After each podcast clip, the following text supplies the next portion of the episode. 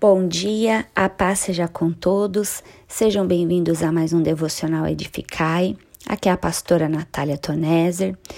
Hoje nós vamos estudar a carta de Paulo aos Romanos, no capítulo 1, do versículo 18 ao 32.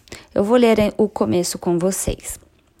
Versículo 18 fala assim: A ira de Deus se revela do céu contra toda impiedade e injustiça dos seres humanos, que por meio da sua injustiça suprimem a verdade. Pois o que se pode conhecer a respeito de Deus é manifesto entre eles, porque Deus lhes manifestou. Porque os atributos invisíveis de Deus, isto é, o seu eterno poder e a sua divindade, claramente se reconhecem desde a criação do mundo, sendo percebidos por meio das coisas que Deus fez. Queridos, essa forte passagem da carta de Paulo aos Romanos fala que a ira de Deus se revela com justiça contra todos tanto gentios como judeus, uma vez que todos pecaram e carecem da glória de Deus. Romanos 3, 23. As pessoas suprimem a verdade sobre o único Deus verdadeiro e se entregam à idolatria.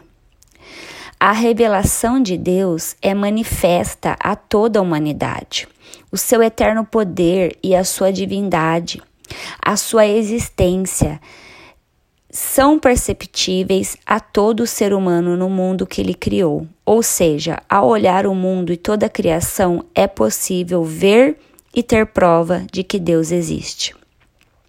Mas ainda assim, a humanidade rejeitou a Deus. Por isso, os seres humanos são indesculpáveis porque, tendo conhecimento de Deus, não o glorificaram como Deus, nem lhe deram graças. Pelo contrário, se tornaram nulos em seus próprios raciocínios e o coração insensato deles se obscureceu. Versículos 20 e 21.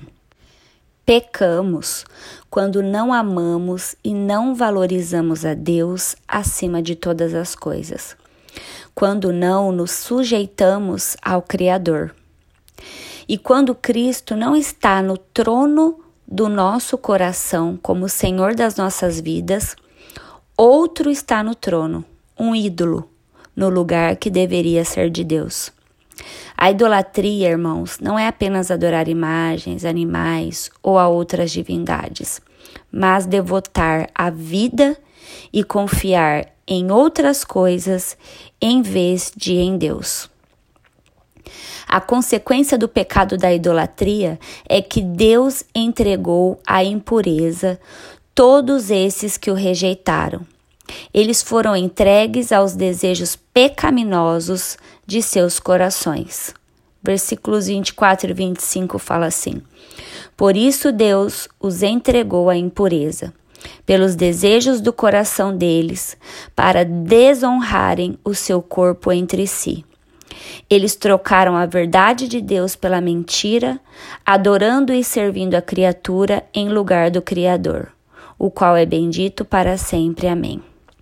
A consequência do pecado traz todo tipo de imoralidade sexual e paixões vergonhosas.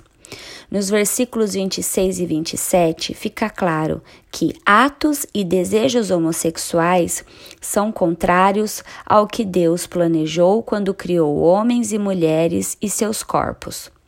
E não somente pecados sexuais, mas Paulo também lista nos versículos 28 a 31 outras perversidades comuns naqueles que se afastaram de Deus.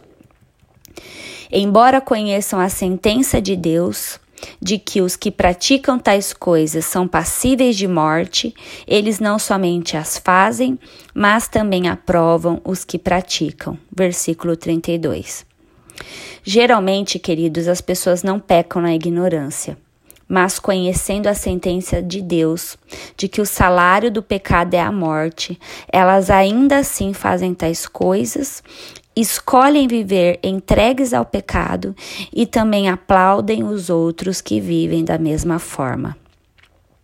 Deus é amor, mas essa passagem deixa claro que Deus também é justo, santo e não tolera a idolatria. Que possamos examinar o nosso coração, identificar os ídolos que tentam tomar o lugar de Deus nas nossas vidas, pois é Jesus Cristo que precisa estar no trono do nosso coração de forma que todos os nossos desejos estejam, estejam sujeitos à vontade dele e possamos assim amar a Deus acima de todas as coisas. Deus te abençoe, meu querido. Tenha um excelente dia e uma excelente semana.